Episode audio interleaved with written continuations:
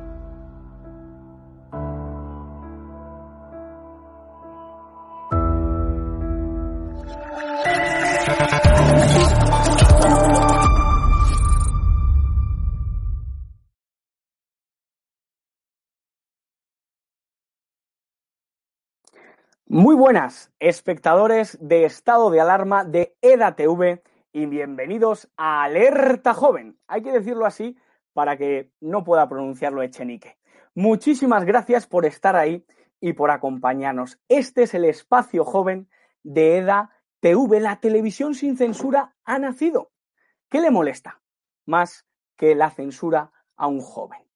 No se nos puede callar nuestra voz ya está presente en una televisión en el que las cortapisas, en el que no se nos puede cercenar esa libertad de la que tanto disfrutamos los jóvenes. La libertad, ese principio que tanto añora toda persona que ya no les digo que ustedes puedan ser jóvenes o puedan ser más mayores, sino ese espíritu que siempre hemos tenido el pueblo español, ese espíritu de no darnos por vencido, de en las peores situaciones poder sacar la cara, poder arrimar al hombro al de al lado y realmente todos juntos remar en una misma dirección.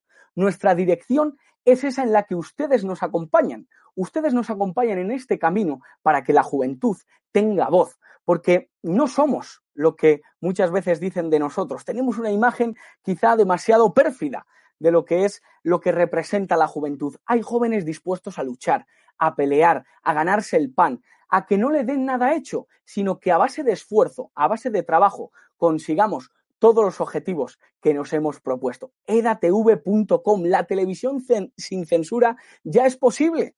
No están cansados de que en uno, en otro canal, eh, van viendo en la sexta, en el otro, en Maroto, el de la moto, se dan, van dando cuenta de que no hay aquello que sucede en las calles, aquello que ustedes ven y que nadie les está contando.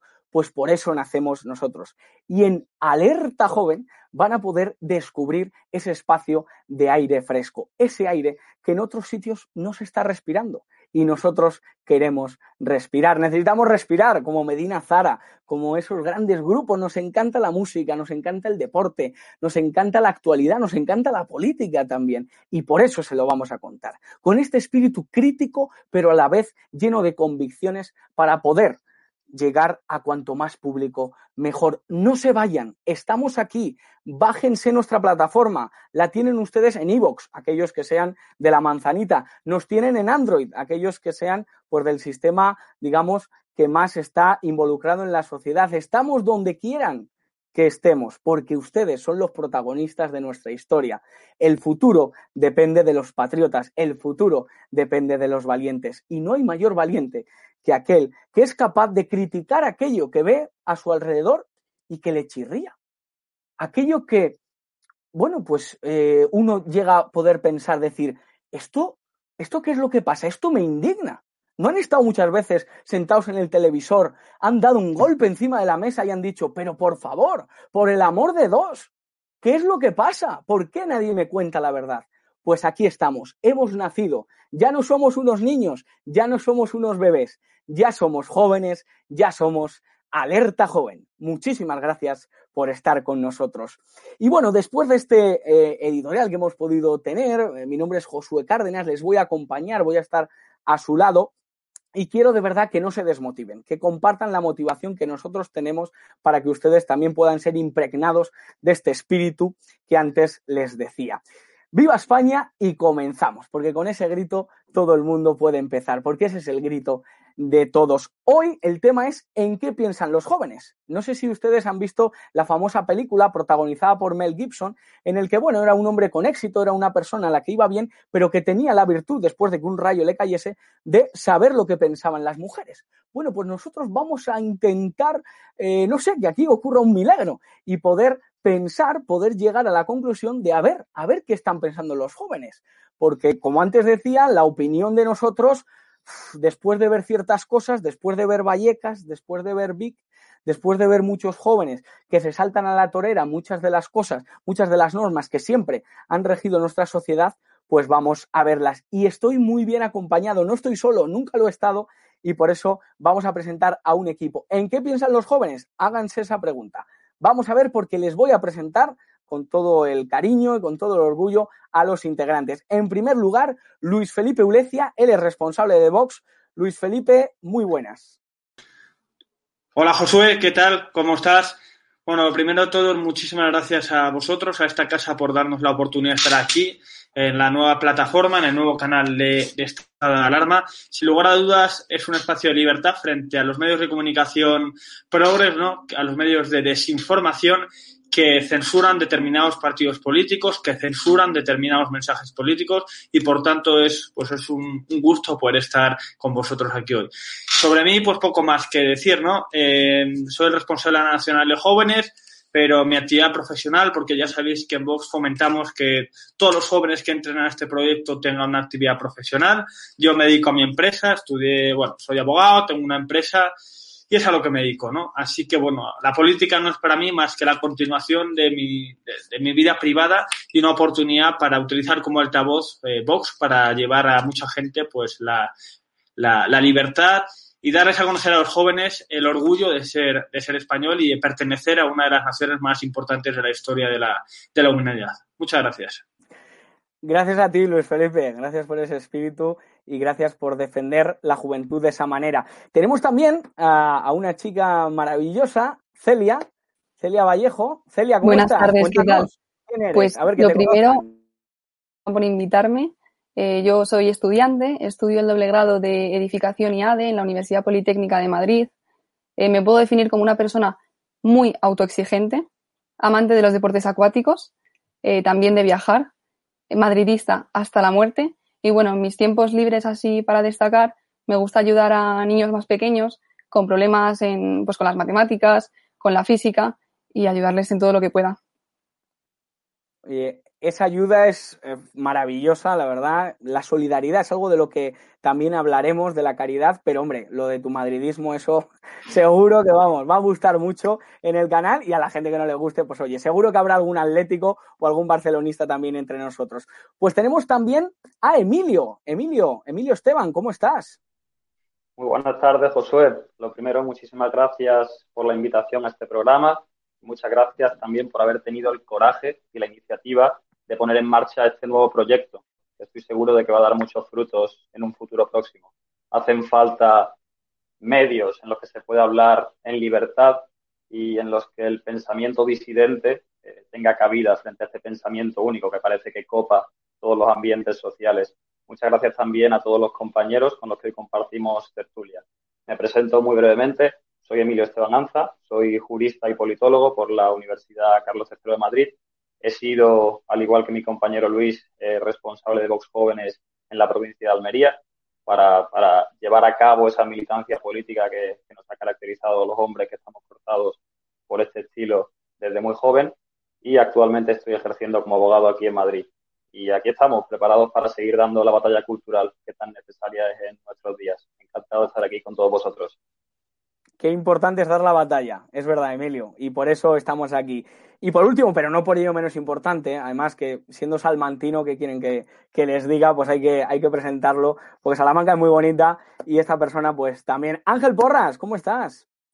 Muy buenas tardes, Josué, ¿cómo estás? Bueno, antes de nada, darte las gracias por la invitación y darte la enhorabuena por la televisión que hacéis, por una televisión sin censura en la que podemos expresarnos en libertad y sin temor a que nadie nos censure ni nos restrinja qué o cómo podemos hablar.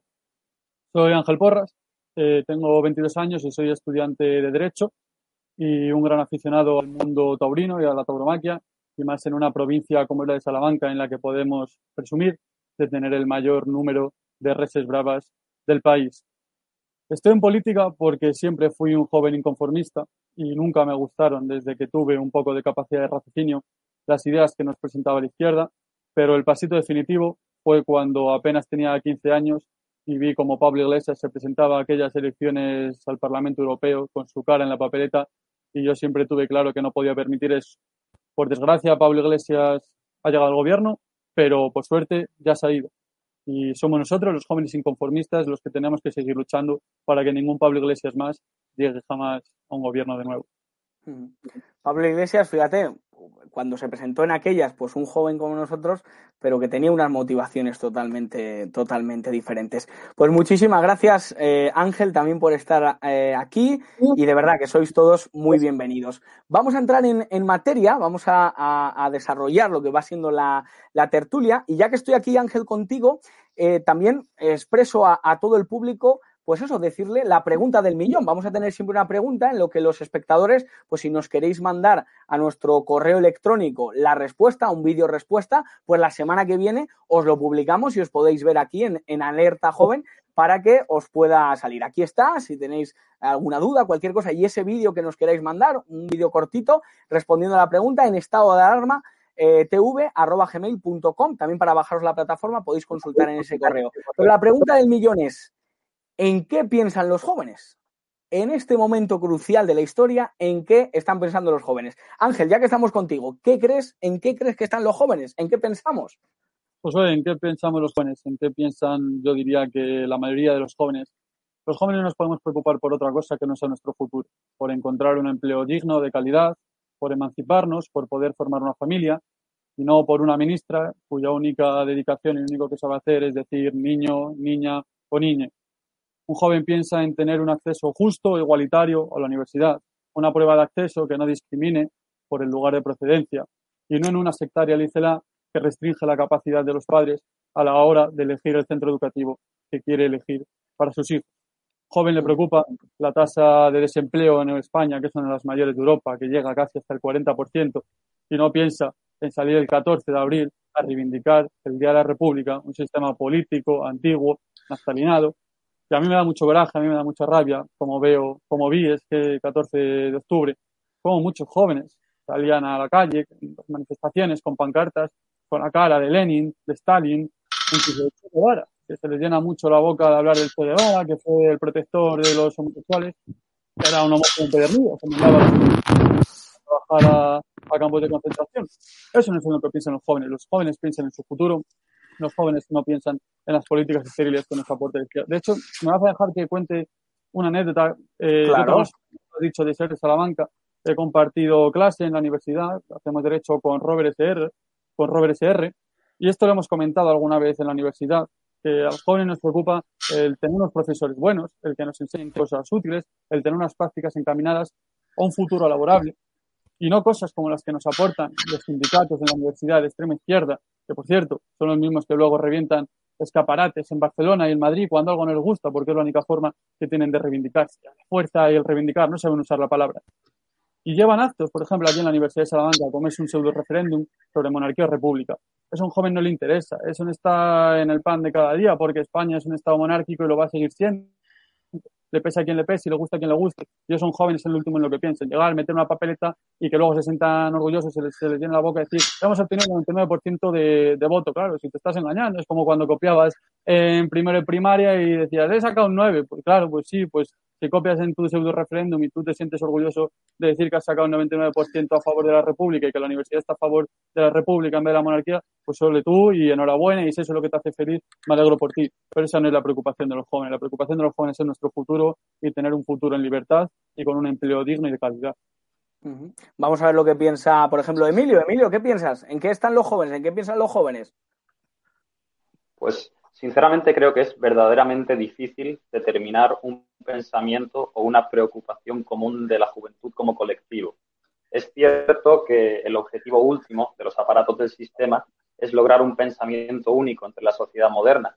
Y también es cierto que avanzamos a pasos agigantados en el logro de ese objetivo. Son muchas las herramientas que tiene el sistema para lograr este pensamiento único que ansían. Los medios de comunicación, a excepción de este y de algunos otros más, responden habitualmente a agendas de intereses políticos, ideológicos, fijados por aquellos que los financian. Las redes sociales están completamente ideologizadas e impiden un verdadero intercambio de, de, ideas en sus foros. Esto lo hemos visto con Twitter, con Instagram, con Facebook, en Norteamérica, cuando bloquearon las cuentas del expresidente Trump, de muchos de los candidatos republicanos, de Vox, entre otros muchos. La educación pública está completamente secuestrada también por los activistas políticos de la izquierda, ya no solo a nivel de profesorado, sino también a nivel legislativo, tanto autonómico como, como estatal. Vemos que la ideología de género, por ejemplo, es impuesta en Madrid o en otras muchas comunidades autónomas desde la propia ley, llegando a sancionar a colegios como fue San Juan Pablo II. Eh, al final, poco a poco el sistema consigue ir calando en todas las esferas de la vida pública y privada de los jóvenes, intentando crear ese pensamiento único. Pero aún así, ni controlando los medios de comunicación, las redes sociales, la educación, consiguen acabar con este reducto de jóvenes que estamos, por ejemplo, hoy aquí, de pensamiento disidente, con un reducto de jóvenes que creemos, en mi caso y en otros muchos de los compañeros que estamos aquí, porque así me consta, que creemos en Dios, que creemos en la paz, que creemos en la familia y que vamos a luchar por este ideal cueste lo que cueste. Hmm. Decían que el mayor patriota es el disidente. A veces toca ir a la contra para poder conseguir lo que queremos. Celia, ¿qué nos ibas a comentar? ¿Qué querías comentar? Pues yo creo que es mucho más básico. Creo que lo que buscamos es ser felices. Y hay varios tipos de felicidad. Por ejemplo, la de la mía y la que yo represento es la felicidad a través del esfuerzo. Entonces, eso lo pondría en una de las bases. Felicidad a través del esfuerzo. Pero esa no es la única. Luego hay otra, que es felicidad a través de las relaciones sociales. Entonces, en esa no, no hay cabida a la política. Esa, ese pensamiento de los jóvenes, esos son los jóvenes que se abstienen y que no deciden votar y no deciden ver estos programas. Y luego está la tercera, que es eh, la felicidad a través y a, costa del esfuerzo de los demás. Estamos hablando de la izquierda, obviamente. Eh, ellos deciden eh, ser felices sin trabajar y pidiendo todo lo que piden, que si paguitas, que si rentas mínimas, que si expropiar el trabajo y el esfuerzo de, los demás para poder vivir en una casa que es ajena. Esa es la tercera parte y esa es la que nosotros criticamos. Entonces, todo va eh, rodado a la felicidad. La diferencia es cómo cada uno la obtiene. Mm. Felicidad, qué bonito nombre tienes. Era una canción de La Cabra Mecánica, no sé si os la sabéis, Luis Felipe no creo que nos la cante, pero sí que nos va a dar una opinión muy certera acerca de esta. Luis Felipe, ¿qué nos cuentas? Es decir, que el canto no es mi virtud, eh, mi mayor virtud, ¿no? Tengo otras, pero el canto no, porque entonces empezaría a llover. Pues mira, yo haría una diferencia, ¿no? Una es qué es lo que piensan los jóvenes y para entender esto es hay que entender qué es lo que quieren que piensen los jóvenes. Llevamos muchísimos años a través de un sistema, a través de la partitocracia, a través de los partidos políticos que se han bebido toda la ideología marxista de la izquierda, eh, un pensamiento, una ideología de izquierdas que ha ido evolucionando, ¿no? Ahora se da la mano, curiosamente, con el sistema mismo, como son los grandes lobbies, las grandes multinacionales, las big tech, pero al final tratan de imponer una visión concreta del hombre, una antropología concreta, una visión concreta de la libertad, o mejor dicho, del liberticidio, del libertinaje, y fomenta una juventud egoísta, una juventud apatria, que reniega de su patria, de sus raíces, porque cuanto más eh, homogéneos seamos, cuanto menos ligados estemos a unas raíces, ¿no? A una patria, a un sentimiento común más fácil de manipular, tratan de fomentar una juventud curiosamente la época, el siglo XXI, que es la época de las comunicaciones, ¿no? Donde teóricamente estamos más comunicados que nunca. A través de las redes sociales, tristemente, estamos menos comunicados que nunca humanamente. Hay más insolidaridad. Pero, aunque lleva muchos años fomentando esto y lo han conseguido una gran parte de la sociedad, sin embargo, hay una esperanza. Es que muchísimos jóvenes, y en esto de decir que Vox ha tenido una parte importante, no, no tanto como si Vox fuera El Salvador, sino que ha, ha, permitido encender esa mecha para despertar, no ha permitido encender esa vela en la oscuridad que nos permite ver a nuestro alrededor. Y muchos jóvenes a través de esa vela han dicho, es que no es que sea una patria, apatria, es que formo parte de España, de la nación más importante de la historia de, una, de, la, de la historia universal. Que ser español no es únicamente tener un DNI y formar parte de la comunidad económica europea, que es que España tiene una misión histórica, una misión universal los jóvenes también se, se, van dando cuenta ¿no? de que ese multiculturalismo que nos venden, donde todos somos iguales, todos los países, todas las culturas, que es falso, porque la realidad se antepone a la ideología y salen a la calle y se dan cuenta que en su barrio de toda la vida, donde crecieron sus padres, sus abuelos, sus bisabuelos, hay unos menas, hay un centro de menas, hay una inmigración ilegal que impide a su madre, a su hermana salir a la calle porque hay agresiones sexuales, porque hay robos a sus abuelos. Se van dando cuenta de que ese sistema, por ejemplo, en España, las autonomías, les va generando una desigualdad y tantas y tantas cosas que les han metido en la cabeza, que les han tratado de inculcar, que es falso y los jóvenes están despertando, ¿no? Hay un movimiento, una alternativa social en toda Europa, no solo en España, que está despertando, que está, gracias a esas luces que van apareciendo en distintos países, redescubriendo su cultura, la tradición eh, cristiana de Europa, volver a sus raíces. Y es ahí donde creo que nosotros y todos los jóvenes que nos están viendo tenemos que remar, tenemos que nadar, tenemos que, hacer pie en pared y empezar, a, empujar esa losa que nos estaba oprimiendo para recuperar lo que nos pertenece, es la libertad, que es España y que es Europa. A nadar se ha dicho. Es que nos toca remar entre todos y ojalá no morir en, la orilla. Y chicos, hay, hay, un mantra que se suele decir de que somos la generación más preparada de la historia. Es decir, a pesar de ciertas imágenes, a pesar de ciertos, eh, bueno, pues oye, índices a lo mejor de universitarios por 100.000 habitantes, pues hay otras imágenes que es que perturban a la sociedad. Eh, Celia, ¿tú qué piensas? ¿Somos la generación más preparada de la historia? Pero es que ni de lejos, creo que somos incluso la peor. Y eso que tenemos las mayores facilidades. A, a día de hoy tenemos Internet, que eso nos da un abanico extremo de posibilidades para buscar, para investigar, para indagar. Antes eh, solo existía la enciclopedia, tenías que irte a la biblioteca eh, y pegarte la paliza de encontrar lo, lo que buscas. Pero es que yo lo vivo en mi casa. Somos tres generaciones de arquitectos técnicos, de aparejadores. Mi abuelo, que en paz descanse, mi padre y yo. Es que tú comparas los trabajos que hacía mi padre con mi edad y los que hago yo, que son los que me exigen, da pena. Y bueno, ya no me, no me comparo con mi abuelo porque eso sería una ofensa hacia él. Es tremendo. Y ya, ya no es solo en tema de universidad, porque creo que gran parte de la culpa la tiene el plan Bolonia, que eso ya es otro tema, sino esto viene de raíz, viene del colegio. A día de hoy, el problema es que. ¿Se me oye? Es que me se oigo oye, se oye. Celia, vale. no te preocupes. Eh, a día de hoy, el problema es que en el colegio están regalando los aprobados. Yo que vivo, pues día a día, como los niños con los que, pues con lo que, con los que, a los que ayudo, etcétera, veo cómo les regalan todo. No tienen ni idea de matemáticas, pero no pasa nada. Si sacas un 3, venga, dejo que subas nota con un par de trabajos y llegas al 5. Pero es que no solo con matemáticas, con lengua, con biología, con física. No hay al alumno que no llega al 5 regalado. Es que está regalado. Entonces a mí me da mucha pena, porque luego llegan, llegan al bachillerato y ya llegan pelados. Y ya llegan y dicen, no, es que yo quiero sacar un 10 en la selectividad, pero es que, claro, puf, no voy a llegar. Bueno, pues no pasa nada. Le dejan subir nota, venga, hazme un trabajo y si no llegas, bueno, pues a lo mejor te puedes meter a una FP y a través de ahí puedes llegar. Pero el esfuerzo no se está viendo reflejado, porque no se está inculcando que a través del esfuerzo consigues unos objetivos. Entonces, lo que están creando es una sociedad de ineptos que no trabajan, que no hacen nada, y yo lo vivo a día de hoy eh, en la universidad. Me meto en los trabajos y el 90% de mis alumnos, eh, perdón, de mis compañeros no quieren hacer nada. Lo que quieren es que le regalen la nota, le regalen el aprobado, le regalen la doble titulación y ya tirarán ellos como puedan. Y a mí me da mucho mucha pena porque estamos capacitados. Lo que pasa es que no nos enseñan a, sufrir.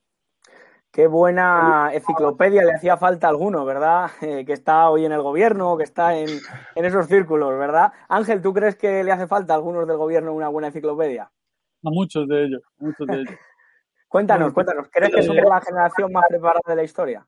Yo no sé si somos la mejor generación preparada de la historia. Quiero pensar que sí y quiero tener la esperanza de que sí. Y si no es así, por lo menos nunca podríamos decir que no hemos tenido los recursos para ser. Porque si nos comparamos con, con hace unos cuantos años, estoy muy de acuerdo en casi todo lo que ha dicho mi compañera Celia. Antes era muy difícil todo. Antes era muchísimo más difícil todo y era todo a golpe de Internet, a golpe de Google, lo tenemos absolutamente todo. Eh, ¿Qué es lo que me preocupa a mí de todo esto? Que no se use de manera efectiva, que no se use para el bien de los alumnos. Eh, concuerdo con Celia en lo que dice de que cada vez nos están haciendo más ineptos. Y es verdad. Yo lo veo ahora sobre todo con esta nueva ley CELA que acaba de sacar el gobierno, que cada vez se aprueba con más suspensos, cada vez te dejan pasar de curso de una forma más fácil, y va a llegar el día en el que todos estos críos, estos chavales que están ahora en primaria o en infantil, no van a ser buenos profesionales si no, se, si no se les da una buena educación de calidad, si no se les imparte una buena base desde el principio para que puedan construir los pilares sobre una base firme.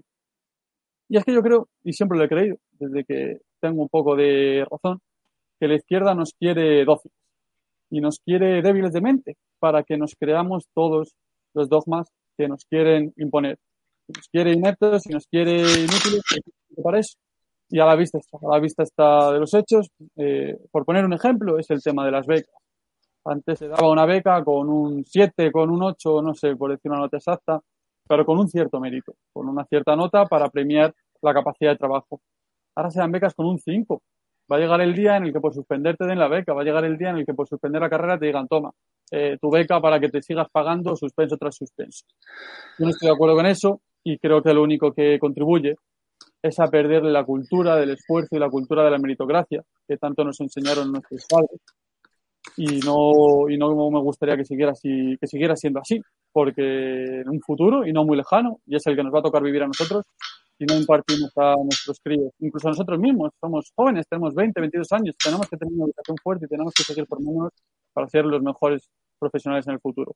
No sé si somos la generación mejor preparada de la historia pero lo que he dicho al principio, nunca podríamos decir que no tuvimos los recursos ni las facilidades para poder haberlo sido. Luis, ¿tú qué piensas? ¿Somos la generación más preparada de la historia?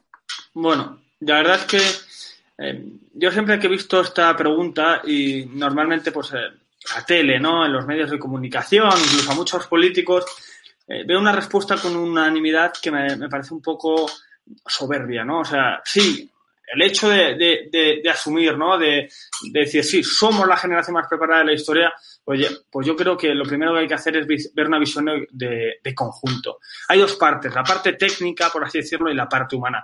Quizás, o quizás no, de hecho, en determinadas materias sí somos la generación más preparada, ¿no? En cuestiones técnicas, de nuevas tecnologías, de Internet, desarrollo tecnológico, pues sí, es evidente, ¿no? Eh, la humanidad nunca había llegado los niveles de sofisticación y evolución técnica, como repito, eh, pues nunca, ¿no? Pero hay una parte que para mí es, es, más importante, ¿no?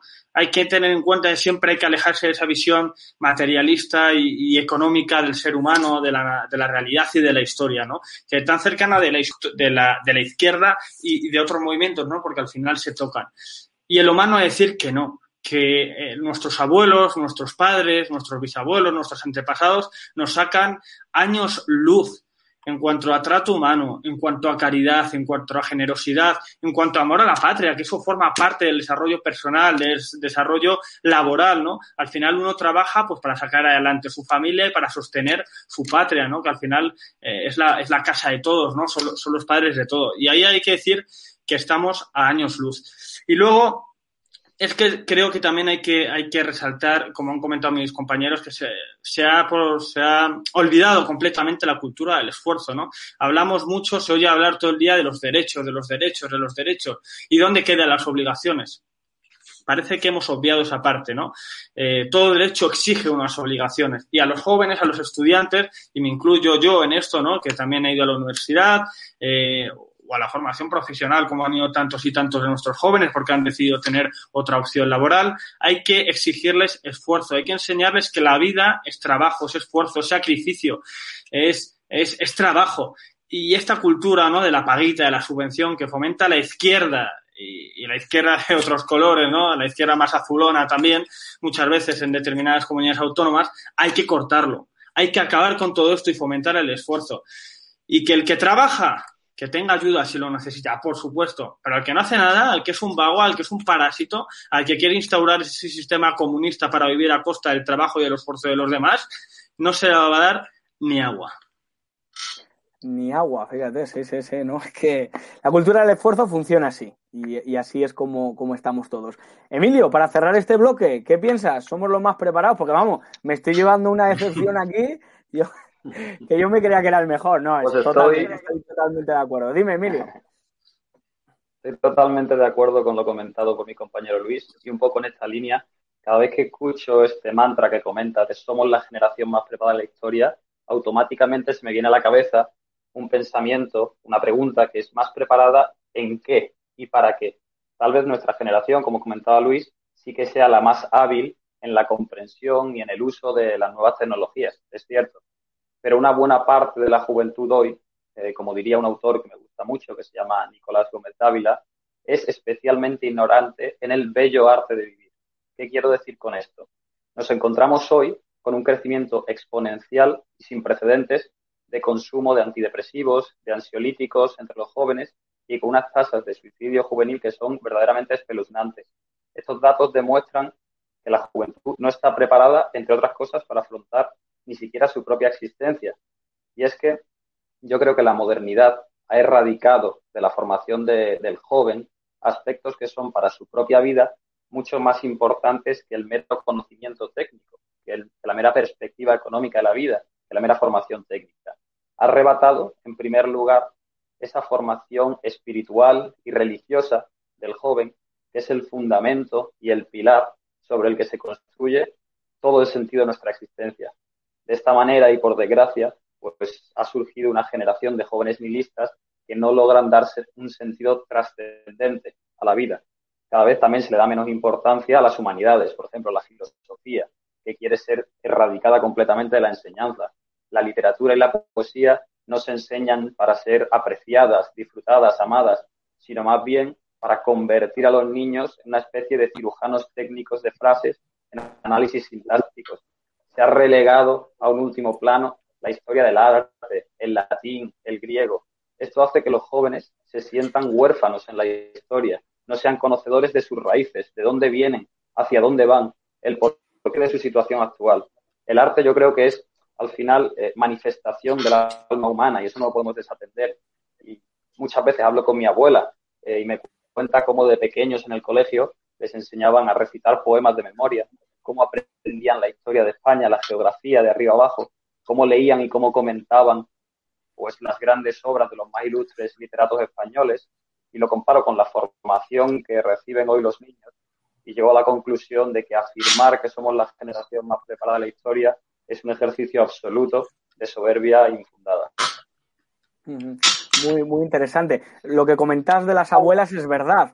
Eh, mi abuela, pues a, punto de llegar a los 90 años, que te recite el poema de Miocid, que te sepa los ríos de España, que en, en, en, su ignorancia, ¿no? Que a lo mejor es una persona que, que, no es capaz de sacar adelante, pues eso, escribir un texto en Word, pero es capaz de recordar eso. Y yo, cuando un niño me pide dividir, yo no sé si el 4 va ahí, el, luego Celia me ayudará algún día. Así que, así que nada. Pues vamos Cuando al quieras. Punto. Muchas gracias. Vamos al último punto de este bloque. Lo que es una realidad entre los jóvenes es que en las últimas elecciones del 10N hubo, mm, digámoslo así, un votante, por un lado, hacia Vox y hacia otro lado, hacia Podemos. Es decir, los que mejor resultado sacaron entre la juventud fueron tanto Vox como Podemos. Aquí tenemos varios representantes de, partidos del, centro derecha, ¿Y qué nos pueden hablar de esto? Por ejemplo, Luis Felipe, ¿cómo, cómo denotas? ¿Qué, qué, por, qué? ¿Por qué estos dos partidos son los que mejor resultado crean entre los jóvenes? Pues mira, yo lo veo, lo veo lógico, ¿no? Y por una sencilla razón. Está Podemos, que es el partido, aunque ellos se definan eh, el partido que viene a, luchar contra las élites, el partido, no es más que la materialización del sistema mismo. Es es el partido de los medios de comunicación, es el partido de esa visión sesgada de la historia, es el partido de esa visión eh, materialista, concreta, liberticida del ser humano. Es, es el partido al que llevan tantos y tantos años de política de educación, del sistema autonómico, eh, de, de, la leyenda negra de las universidades, de la cesión por parte de la izquierda, por supuesto, y repito, de esa izquierda más azulona en las universidades de toda España a esa izquierda más radical, es la consecuencia lógica.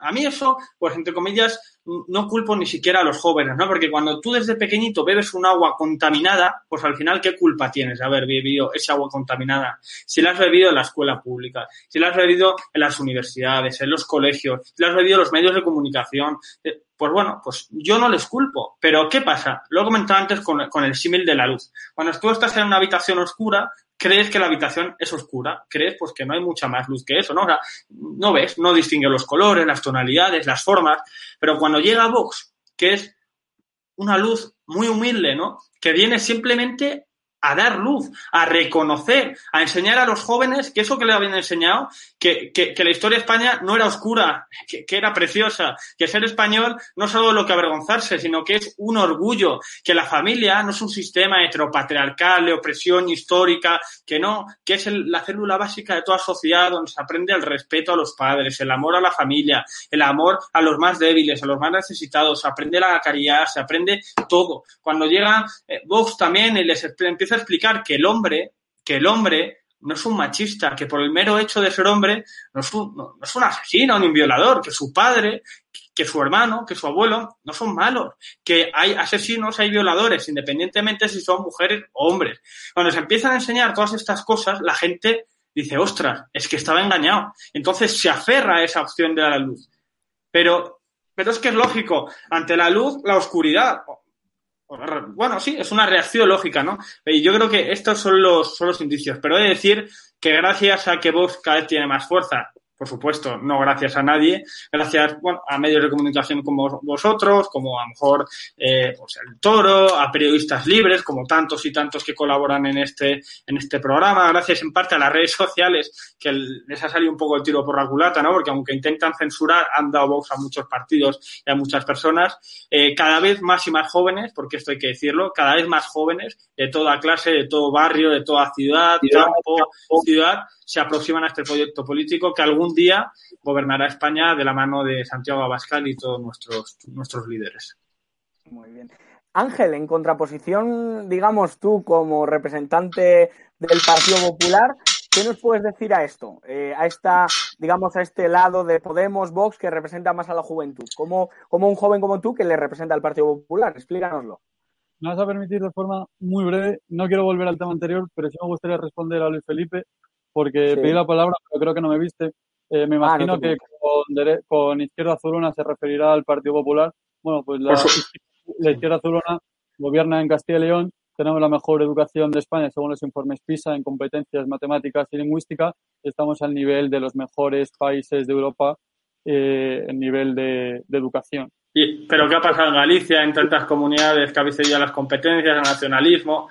Yo creo que otro día entramos en ese debate, pero el Partido Popular no puede hablar de educación porque hay que preguntar, ¿qué Partido Popular? ¿El de Galicia, el de Castilla y León, el de Andalucía? Yo, yo estoy hablando del de León, que es donde vivo, y según los informes PISA, y esos son datos, no se puede negar, tenemos la mejor educación de España y una de las mejores de Europa.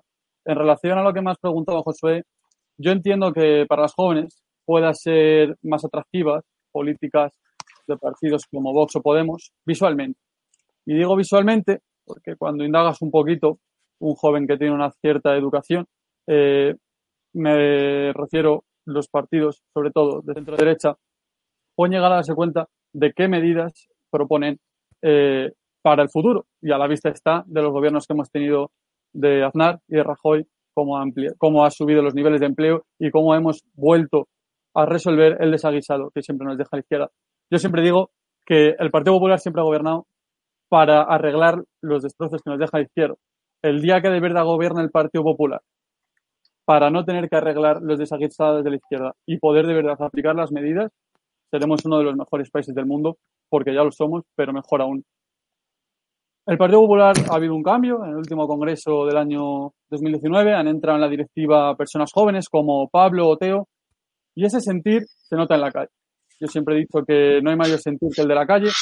Yo lo noto. Jóvenes que antes no te comentaban ciertos asuntos, ahora se acercan. Yo lo que puedo decir es mi opinión personal lo que yo siento en la universidad, en clase, se me acercan jóvenes que yo no pensé ni que estaban interesados en la política me dicen, Ángel, me quiero afiliar a nuevas generaciones. Ángel, estoy interesado en este proyecto.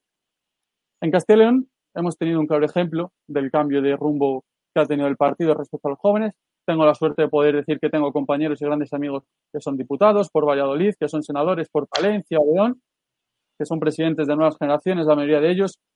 Y eso la gente lo ve. Y eso los jóvenes eh, están viendo que ha habido un cambio de rumbo en el Partido Popular y que se vuelven a sentir identificados con el Partido Popular. Y el mayor ejemplo va a ser el próximo 4 de mayo, donde Isabel Díaz Ayuso va a ser la candidata más votada por los jóvenes. Lo veremos, lo veremos el 4 de mayo y aquí se lo contaremos en edatv.com. Celia, ¿qué nos quieres contar? ¿Por qué crees que hay esa doble vertiente entre los jóvenes de Vox y, y Podemos? Yo no sé si Salamanca dista tanto de Madrid, pero yo lo que dice Ángel no lo veo. Y no lo veo, pero lo traigo con datos. Eh, según Sociométrica, que hizo una encuesta después del 10 de noviembre eh, de estas últimas elecciones generales, los hombres, los jóvenes, votaron el, al que más, a Santiago Abascal, con un 19,4%. Pero es que el siguiente fue Pablo Iglesias. ¿Dónde está ahí eh, el señor Casado? Tanto que dices. ¿Dónde está? Yo no lo veo. Y yo, por lo que hablo con, con, con el resto de compañeros, con, con mis amigos, yo al PP le veo. Bueno, es que no le veo, porque claro, es que nadie habla del PP, excepto Ayuso. Ahora os, agarráis ahora a un clavo ardiente, porque Ayuso es la excepción. Para mí, un ejemplo a seguir. Pero, hombre, yo no lo veo. Y con respecto a la pregunta, está totalmente polarizado porque estamos hasta las narices de, esa derechita cobarde o de esa izquierda que ya ya han gobernado años y años y no han hecho nada. Y estamos donde estamos por culpa tanto de PSOE como de PP y ahora de Podemos, obviamente. Entonces queremos una alternativa que no haya estado siempre robándonos, como, como habéis estado vosotros. Entonces, la polarización es clave. A mí me da un poco de miedo y respeto ver que pues vamos cada vez a peor. Se vio en Vallecas, se vio cómo nos estamos, estamos eh, siguiendo rutas completamente diferentes. Y luego hay, como decía antes, está ese pequeño porcentaje, que no es tan pequeño, que se abstiene, porque según el CIS, que yo sé que el CIS hay que cogerlo un poco con pinzas, porque, en fin, antes del 10 de noviembre, los jóvenes, solo el 52% estaba seguro de que iba a votar, el resto no lo tenía claro, entonces la abstención es clara en, en los jóvenes. Bueno, eh, por alusiones, Ángel, tienes que responder. Es decir, eh, ¿qué puedes decir ante, ante esto que te ha dicho Celia? Que bueno, aquí es un espacio de libertad, ¿eh? Cada uno puede opinar y, colocarse en el espectro político que quiera, pero cuéntanos, Ángel, ¿qué puedes decir? Creo que, es, creo que es una afirmación muy fuerte la que acabo de hacer. Vosotros robáis, bueno, yo no robo y el no, partido, ha visto que algo le hemos pedido siempre a la izquierda es la presunción de inocencia, por lo que no es correcto que ahora vengas culpando cuando muchas de las sentencias de políticos a las que se culpó, como pueden ser el caso de Cristian Cifuentes o el mismo Paco Camps, que ha salido esta mañana o ayer creo, han salido absueltos. Por tanto, el vosotros robo eh, me recuerdas a los catalanes. Eh, España en robe. No, pero es que al final es que es verdad. Eh, es el sentir, yo te he dicho. Pues, tenéis imputados. Yo conozco y hablo de lo que conozco, que es Salamanca, pero también es verdad. Si quieres, Josué, organizamos otro programa después del 4 de mayo y venimos aquí a ver quién ha sido la candidata más votada por los jóvenes. Eh, lo haremos. Eh, Luis Felipe nos pide la palabra. Ya digo, no quiero convertir ahora esto en un debate eh, PP-Vox porque realmente no lo es. Es un espacio de libertad. Pero bueno, Luis Felipe, coméntanos lo que, lo que querías decir y para hablar. Yo simplemente no voy a entrar en esto porque no es el objeto del día, pero yo quería explicar una cosa. Yo creo que hay parte de verdad en muchas de las cosas que habéis dicho, ¿no? Porque aunque la izquierda intente polarizar todo, no todo es blanco y negro, muchas veces sí. O sea, la izquierda, Pablo Iglesias, que un comunista venezolano, venezolano, ¿no? Eh, que quiere convertir España en una república, hecho objetivo, ¿no? Eh, que nos tiren piedras eh, para intentar acabar con nosotros en un mitin, por mucho que luego el señor Pablo Casado lo intente justificar, es un hecho condenable. Dicho esto, hay muchísimos, hay muchísimos, hay muchísimos jóvenes de izquierda, que han votado a la izquierda, muchísimos jóvenes que a lo mejor que han votado al Partido Popular, que se sienten descontentos, por supuesto. Y yo quiero simplemente decir que hay una opción política que viene a acabar con las diferencias de izquierda y derecha, que viene a hablar sobre patriotismo, sobre globalismo, que es Vox, y en esta opción política caben todos, incluidos jóvenes como, como Ángel, que estoy seguro que me, me, me parece muy lógico muchas de las cosas que dicen, y muchos compañeros suyos han venido a, a los jóvenes. Por tanto, esto es un espacio de libertad en el que caen todos aquellos que quieran defender este barco común en el que, en el que es España. Muy bien, acabamos con Emilio este bloque, porque ya sabéis cómo es el tiempo en televisión, que vamos ahí, así que Emilio, venga, eh, cortita y al pie, cuéntanos, ¿qué piensas tú? No voy, no voy a entrar en, en, la dicotomía Vox-PP, porque yo creo que está bastante ya trillada y, y el PP ha tenido suficientes oportunidades para demostrar su supuesta regeneración que vemos que es inexistente. Pero centrándonos en la pregunta en concreto, hay una frase que a mí me gusta mucho que dice, la juventud no está hecha para el placer, sino para el heroísmo. La juventud yo creo que es el momento de la ambición, del idealismo. Es el momento de tener el alma encendida por la entrega a un ideal. Y Vox propone a los jóvenes un ideal de lucha emocionante, la entrega que trasciende pues a nuestro propio yo, la patria, la vida, la familia, la justicia. Yo percibo que Vox trata de forjar en la sociedad, pues, eh, en la valentía y en ideales nobles y firmes. Y esto es muy atractivo para un alma joven. Miguel Hernández, que es un poeta que, que me gusta mucho, canta en uno de sus poemas, sangre que no se desborda, juventud que no se atreve, ni es sangre, ni es juventud, ni relucen, ni florecen. Vox yo creo que ha sabido eh, hacer que esas sangre se desborde, evidentemente hablando de manera metafórica, y que la juventud se atreva. Y yo creo que esto es principalmente el porqué de que tenga tanto calado entre, entre nosotros, entre los jóvenes que tenemos ideales.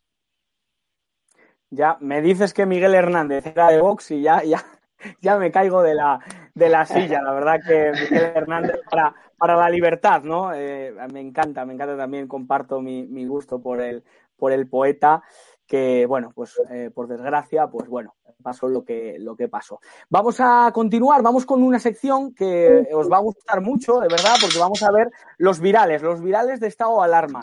En nuestra plataforma de YouTube vais a poder ver y en nuestra plataforma ya en televisión, edatv.com, no me canso de repetirlo, vais a poder ver nuestros virales, nuestros vídeos, pues eso, que lo están petando en Internet. Y esta sección se llama Cargamento Viral para que lo veamos. Así que vamos a ver el primer vídeo sobre Isabel Díaz Ayuso, que ya lo tenemos ahí, y ahora lo comentamos. Dentro vídeo.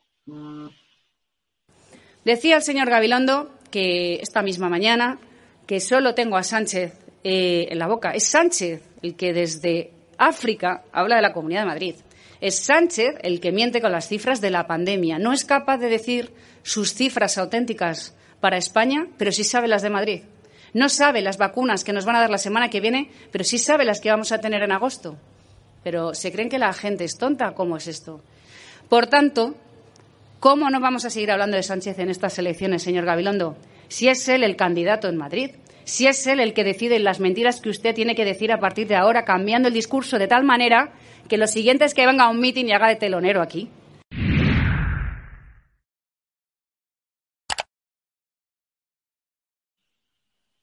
Ángel Porras, ¿qué te parece la, la, presidenta de Isabel Díaz Ayuso de la Comunidad de Madrid hablando de Gabilondo? Pues a mí Gabilondo me da mucha pena en sentido metafórico porque pena ninguna. Yo creo, yo me imagino a Gabilondo despertándose todas las mañanas, metiéndose en prensa o quien le lleve la prensa, diciendo a ver qué ha dicho hoy mis compañeros en el gobierno, que han en el Consejo de Ministros, a ver cómo han estropeado hoy la campaña.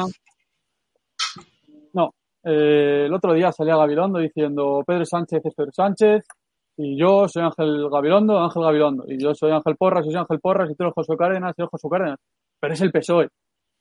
Y es el PSOE que va siempre un pasito por detrás de Ayuso y lo ha demostrado y lo lleva demostrando durante todo este tiempo de la pandemia que el gobierno del Partido Socialista siempre ha ido un pasito por detrás de Isabel Díaz Ayuso. Al Ángel Gabilondo intenta apropiarse de todas las medidas que, que, propone Ayuso y ella misma lo acaba de decir en este vídeo que podría perfectamente ir de telonero. Claro, el futuro que le espera al Partido Socialista en estas elecciones es devastador. Y va a deberle España tres, como ella misma, como ella misma ha dicho, como Isa ha dicho, cuando Pedro Sánchez, porque es el candidato a las elecciones madrileñas, porque a Ángel Gabilondo no le está dejando hacer tenga que coger la puerta a Moncloa, salir y decir adiós tras haber obtenido los peores resultados del Partido Socialista en la historia en la Comunidad de Madrid. Vamos con un vídeo de Monasterio y la Sexta. Vamos a ver qué, qué nos cuentan los de la Sexta. Aquí las entrevistas electorales del objetivo para las elecciones de Madrid. Ya saben que hoy habíamos anunciado que teníamos dos entrevistas. Pues bien, Vox nos ha comunicado que no va a estar esta noche aquí. Una entrevista que estaba, además de anunciada durante toda la semana en la sexta, una entrevista que había sido propuesta, aceptada, programada y, como decimos, anunciada. Pero Vox ha decidido que Rocío Monasterio no tiene que contestar a preguntas que se había comprometido a responder. La ultraderechita cobarde. Estos son los datos y suyas son las conclusiones. Decimos dos entrevistas, porque la otra sí va a tener lugar con otra de las candidatas a estas elecciones que sí viene a ver la cara Mónica García, muy buenas noches. Muy buenas noches. Es la candidata.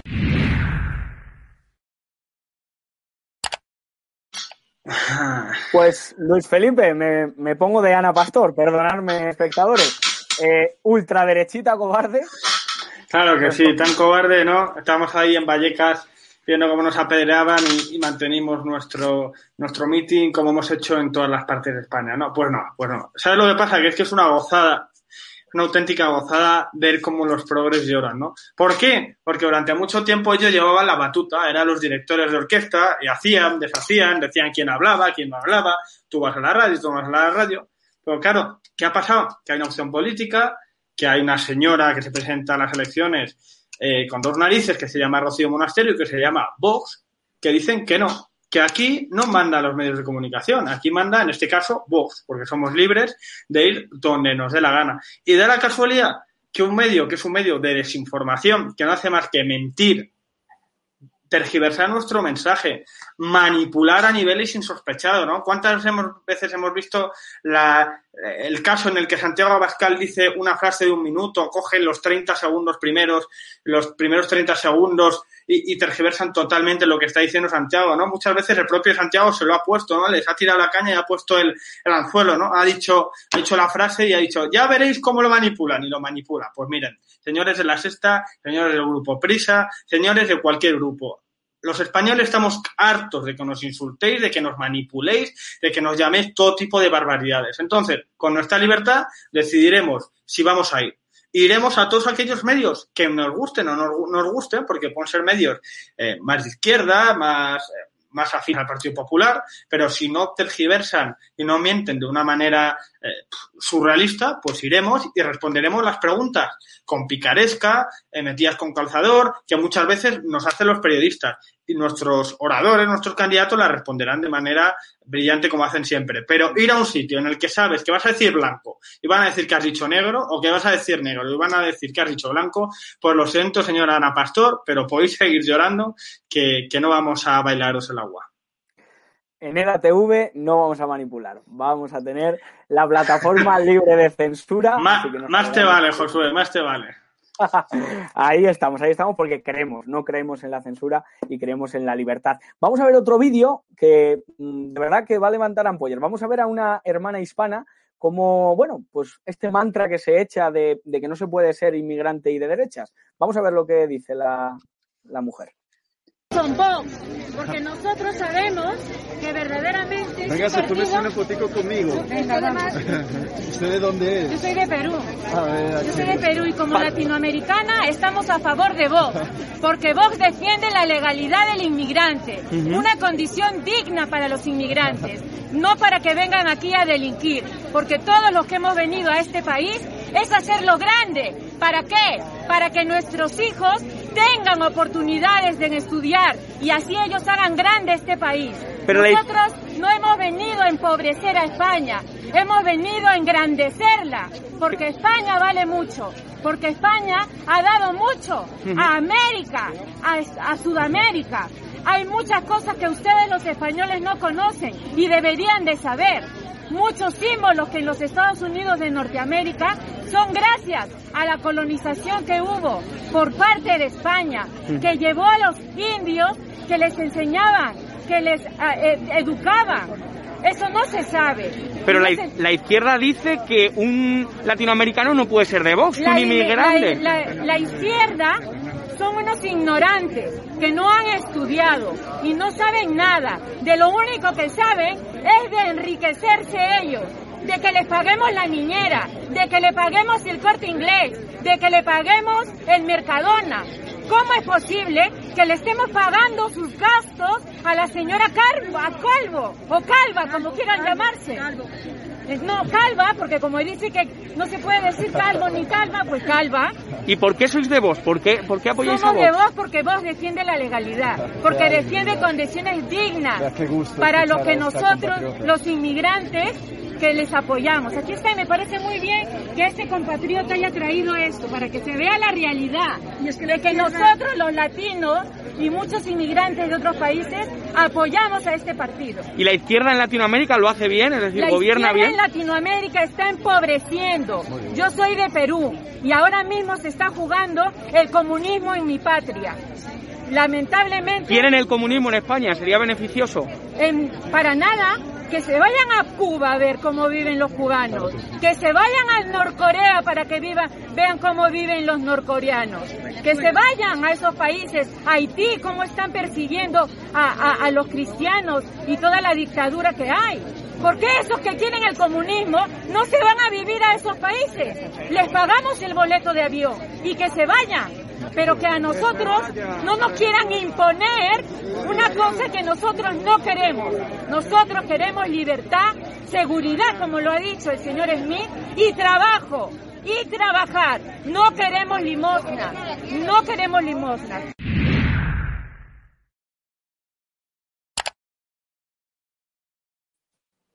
Celia, Emilio, ¿qué, os parece esta hermana hispana? ¿Con qué rotundidad eh, defiende sus valores? Pues, a ver, yo estoy completamente de acuerdo. He tenido la suerte de haber podido viajar tanto a Cuba como a Rusia, eh, dos países que están bastante mal por culpa del comunismo, y la gente ahí no es feliz. Y no es feliz por culpa de esos políticos. Entonces, lleva toda la razón. Quien quiera comunismo, que se vaya al comunismo, pero que a nosotros nos dejen tranquilos, de verdad. Que es que solo hay que ir allí y ver la pobreza que hay de verdad daba pena. O sea, mm, pues en Cuba estuve hace relativamente poco y era más consciente de a dónde iba, pero cuando fui a Rusia, que yo era pequeña, era desolador. Hasta yo me di cuenta cuando no tenía ni idea de lo que estaba pasando, que ahí no, no eran felices. Y no eran felices porque no les dejaban ser libres. qué tremendo. Emilio, ¿qué nos puedes comentar?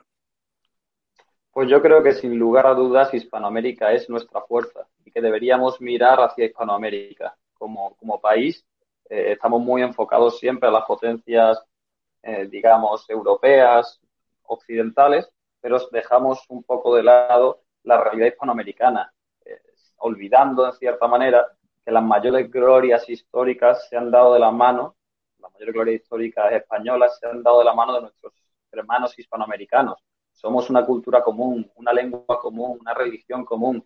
Forjamos conjuntamente el imperio más grande del mundo. España, a día de hoy, no se puede entender sin la, sin la hispanidad. No se puede entender tampoco sin la religión católica y sin la monarquía. Creo que Hispanoamérica puede ser nuestra fuerza también de cara a Europa, de cara a nuestro peso internacional, a nuestra competencia internacional en el mercado y, en definitiva, en, pues en el, en la esfera internacional. Eh, necesitamos de Hispanoamérica. Muchísimas gracias. Pues para acabar, vamos a acabar con unas de las secciones que ya verás, más se van a enganchar porque realmente tiene su enganche y es Partiendo la Pana y para ello tenemos esa una canción de Estopa, ¿se acuerdan?